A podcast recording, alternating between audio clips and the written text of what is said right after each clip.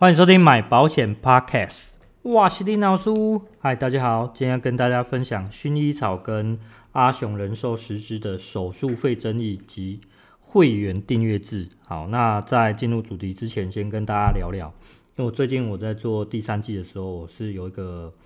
呃，我觉得有一个突破盲点一个想法了哦。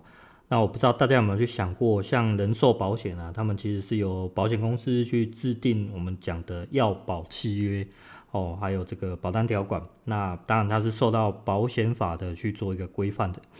哦，所以游戏规则其实原则上都是保险公司来制定的哦，但保险公司往往利用文字游戏来去坑杀保护的权利哦。这边我举个例子，那我请问一下，呃，脑中风在重大疾病里面赔不赔？哦，那你可能会讲说，那看有没有符合条款里面的一些程度或定义啊？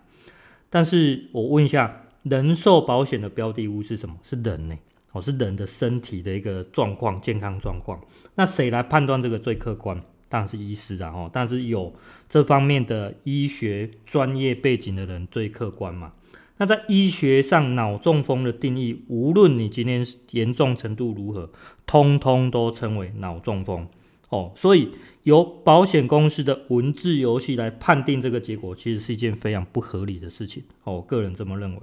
哦，所以呃，当然后来有出了所谓的新的叫重大伤病险，哦，是改由卫福部公告的重大伤病项目的符合项目就可以做一个认定。当然，这个东西就会显得相对的客观。哦，讲相对。好，我再举一个例子。今天你买了一张没有二二七的实支实付医疗险，然后因为子宫肌瘤去做了呃不需要住院的，我们讲草字头的这个海扶刀消融手术，请问保险公司一定会赔吗？哦，不一定，保险公司可能一样照以非外科门诊手术，因为啊他看到你没有任何的外伤，哦，这个手术不会有外伤，所以拒赔。那请问这样就合理吗？它不是手术吗？哦，但如果这个情况啊发生在所谓的我们国内一个妇产科，尤其是一些权威医师的身上，哦，当然这些权威医师要是女的才有这个子宫肌瘤了，请问保险公司敢不赔吗？我来相信不敢哦，因为保险呃，因为医师有办法去证明说，呃，去证明这个东西一定是一个手术哦，一定是手术为重，所以保险公司的理赔人员根本不敢糊弄他们哈。那我们跟医师的差别在哪里？差别在我们根本没有这方面的专业的医学知识，这些背景、这些知识、这些专业东西不是条款哦，不是条款，跟条款没有关系哦。那请问你，你问业务员这些会懂吗？这些专业的医学他会懂吗？我们上一集我们在谈这个所谓的失眠症这个东西哦。我发现我放到群组里面，我相信有九成以上业务员根本就不知道这个东西是不用告知的，哦，包括以前我的自己，我自己也是一样哦。因为所有的我们业务员，包括保金，我们说的资讯的来源都来自保险公司，然后都是保险公司提供的，所以我们的一些思维其实是被公司所奴役的哦，只是我们自己不自觉，然后自己没有感觉。但是如果你跳脱那个思维哦，你可能就会知道，好。呃，还有一点是我不会去讲说，我以前讲的这些保险内容是称为专业，但是我当我遇上医学这方面的东西，我发现它是真的很专业的东西。好，所以我自己的目标是想要透过增加这些专业的医学知识，那当然我是呃用来用 package 来分享，然后我们可以反利用这些文字游戏。来保卫我们保护的权利，我觉得这是我想要达到一个目标所在。好，那接下来为这就是为什么我会想要去进入所谓的会员的订阅制，因为我想要把呃不同的东西分成三个 label 这样子。好，那 level one 就最底层的东西，就是属于一些公开的资讯哦，包括我从一二季所谈的东西，包括像今天这一集所谈的，包括像保险公司、像商品或者是一些条款陷阱，这些我觉得是你在网络上可能随手。可得，或者说你问业务员就查到这些很我觉得比较 normal 的东西啦。哦，这些东西对于一些想了解保险的一些新的听众，或者是说你单纯只是想要了解呃商品资讯的这些，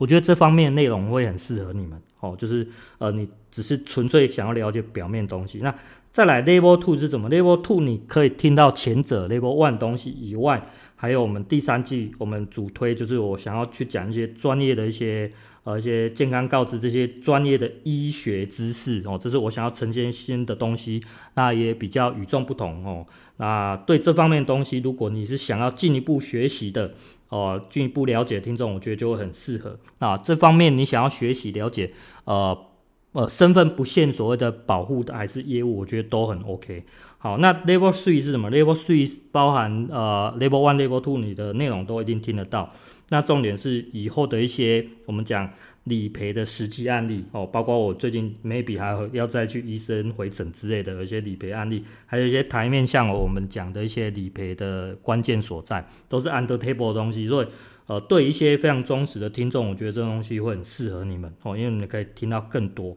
那其实不管呃 Level Two 还是 Level Three，都是属于我们讲呃会呃信用卡要付费的一个订阅制哦，但是两者的费用其实不会差到很多哦。那尤其是如果你想要享有一些优惠的话，我会把它做在采用你呃定的是每年的方向，就是年订阅的方向哦，会有一些优惠价哦。我自己的想法是说。呃，希望听众一天不超过花超过不超过十块钱，然后我觉得这个金额是大家比较花得起，然后而且呃，我觉得还 OK 的部分哦。当然你们可以把它想成是一种另类的抖内哦，因为我其实不太会去讲说要抖内给我，大家都知道，因为 我的抖内功能其实在第二季不久。开始那时候就已经开放了，但是我不会去跟大家讲说哦，一定要抖内我还是什么干嘛的，因为我会觉得说你有心你就自己来抖内啊，我我也别特别去讲啊呢，哦，这个跟我自己的一些销售理念比较像，就是你买你就来啊，不来就刷，我也不来边讲啊呢，哦，但是。一些后续我们要谈的这些内容，我觉得是一些比较具有专业性，然后也比较有价值性的东西。就是我我一直很希望把我的一个节目内容是呃提升比较有价值的东西，这是我的方向。哦，那当然你也可以去问说，呃，我谈这些内容，这些呃其他的业务会不会懂？我相信未必啦。哦，应该呃不懂的人还是蛮多的哦。所以我觉得在这方面收费是非常合理的。哦，在这方面跟大家讲一下。那另外，如果你今天你是像呃 YT 就是 YouTube 平台的，因为 YT 比较属于视觉性的，因为它是有影像的，那也比较娱乐的。那我的谈保险这东西非常小众的哦，所以我的频道是没有这么快有所谓的会员功能的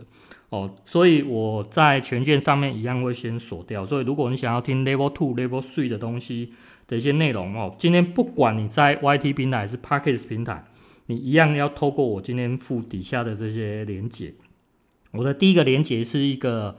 订阅的教学的一个影片哦，那第二个连结就是我后台的专属的一些呃订阅连接啊，我的后台是那个 First Story 的哈，那从这边的话，你要进去第二个连接里面，然后去注册哦，当然你也可以选择呃 Facebook 的账号去注册会比较快一点，然后再来选择方案。那方案有每年跟每月的，那因为各有两个，所以会有四个选项。那进入刷卡付费这边就是必须一定要刷卡，没有办法转账其他的。然后进入呃管理订阅，然后点进我的节目里面，然后你在里面可以选择你习惯的一个收听的平台。那比较大众的大概就是会是 Apple Podcasts、Google Podcasts 跟呃 Spotify 这种的。好，那当然你选择你自己习惯就好了。那、这方面，如果你还是没有很了解，你可以再去第一个连结里面会有教学哦，所有的订阅教学都会在里面，我会附上去。好，那接下来我们会进入到就是呃主题啦，就是其实我在前阵子在社团里面看到一个网友发问，嗯，他说他是一个四十岁的男生，那目前已经有三张的医疗实支哦，已经蛮足了，但是他在考虑想要把以前买的阿雄人寿的。旧版的我已经停售的一些副本实支解约掉，然后换成现在红太阳限售的这个实支实付。那底下的留言的一些听众，呃，不是听众，就网友们都会劝他说啊，不要换这样子哦。那大概里面唯一呃，但只有我跟人家不一样，就是我我我有独到的见解哦，就是跟大家讲一下。那我们再来看看这位网友他呃自己列出来的一些两张实支的这个差异哦。第一个他讲，呃，红太阳不卡二二七哦，没有错，因为呃阿雄的是有卡的。那第二点是红太阳晚晚期的保费其实更便宜，尤其是对男生来讲哦，因为很多呃险种对男生后期都是超贵的哦，没有错。那阿雄的也是出名的贵啦。那第三点就是红太阳的住院的杂费跟手术费是共用额度，OK，这个也是正确的。好，那关于他讲这几点，其实我自己是蛮认同的哦，尤其是第一点，因为第一点二二七的部分，在往后我们讲医疗技术发达哦，在像阿雄这种卡二二七，其实你门诊手术你的限额有十五万，其实也有可能是无用武之地，因为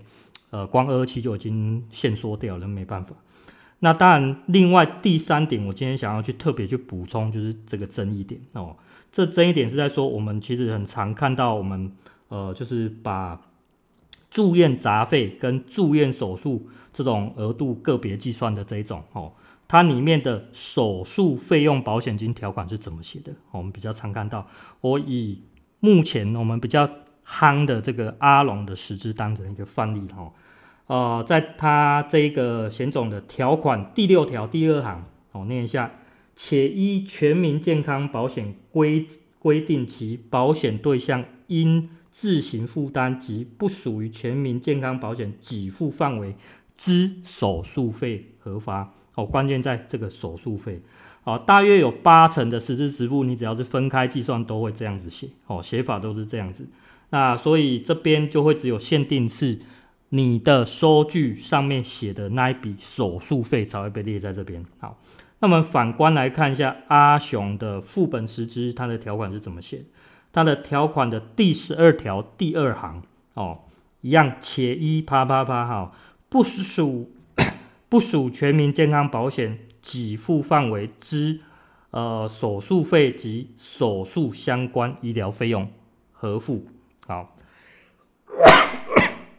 所以在这边，它多了后面那句手术相关医疗费用。好，那两者在实务上理赔的差异在哪里？哦，如果你有去听我第二季三十四集最后一集的在聊达文西哦，那一集已经蛮精彩的哦。你要知道达文西最贵的费用是什么？它那个费用叫做达文西的设备使用费哦，设备使用费。那这一笔费用会开在哪里？哦，就非常非常重要哦。以目前来讲，它有可能开在处置费。或者是材料费这两项其中之一哦，那么呢，再看前者的条款，今天你不管你的收据是开在处置费还是属于材料费，一定都是属于杂费项目去做一个给付，所以你真正在还还有另外一笔手术费，你还会有额外的扣打存在。哦，这个是前者的条款。好，好，那我们再来看后者的条款，如果你今天呃收据开在处置费哦，那幸好会跟前者的状况一样哈，但如果你今天的的这个开在是材料费，OK，那你惨了。哦，真的惨了，你会被合并到手术费用保险金里面去合并计算，这个时候你的呃限额额度非常容易爆掉哦，非常容易爆掉，所以会导致你之后会赔得很少哦。那我们来看一下哪些商品有后者的这些我们讲条款的一些争议或者是问题啦哦，同样都是阿雄人寿他们家的 RM 或者是 RJ 系列的。还有这个，我们以前讲风靡一时的红太阳的薰衣草哦，这几张哦，因为啊，像红太阳这张的条款就是抄呃以前远源家的一些优点，还有阿雄家的缺点然后、那这边讲缺点可能比较不好意思，但是他是连二二七都抄，所以我只能讲缺点然后、那这几张商品其实它除了我们现在讲这张限售的 RM 哦，它目前那张限售的 RM。它是杂费限额跟手术限额是相等的，其他的部分它的杂费限额都是大于手术限额的，所以会变成一种很容易会变成呃，你买到高额的杂费，但是你用没掉哦，你用没掉哦，所以这边也有人会觉得说，那我买的额度如果够高就好了哦，但如果这样的话，你如果买合并额度的商品，啊不是更加理想哦，是不是更理想？就是不用去担心这个问题嘛。哦，而且通常你会去买这种很高的这种限额的，其实不就是担心遇到达文西嘛？哦，但如果你 真正遇到的时候又发挥不了作用，那就真的很好笑了。哦，真的很好笑了。那最后我这边还是再另外补充一下哦，这些商品的呃条款哦是、哦、我们讲虽然有这些问题存在，但是它还是有额外的呃我们讲固定的住院日额的一个给付啦。这个其实对小朋友来讲是非常非常实用的。哦，但是这位网友的年纪已经四十岁了，呃，我会觉得用处比较不大啦。因为讲小朋友使用是小朋友住健保房啊，就是呃，他也会用到自费项目其实很少哦，因为健保大部分都给付掉了哦，所以这边我提供这样的一个观点给大家去做一个参考啦。那因为我觉得这个是非常容易被忽略掉的一点哦。那最后记得大家记得帮我订阅起来。那我们节目就到这边，大家再会啦，拜拜。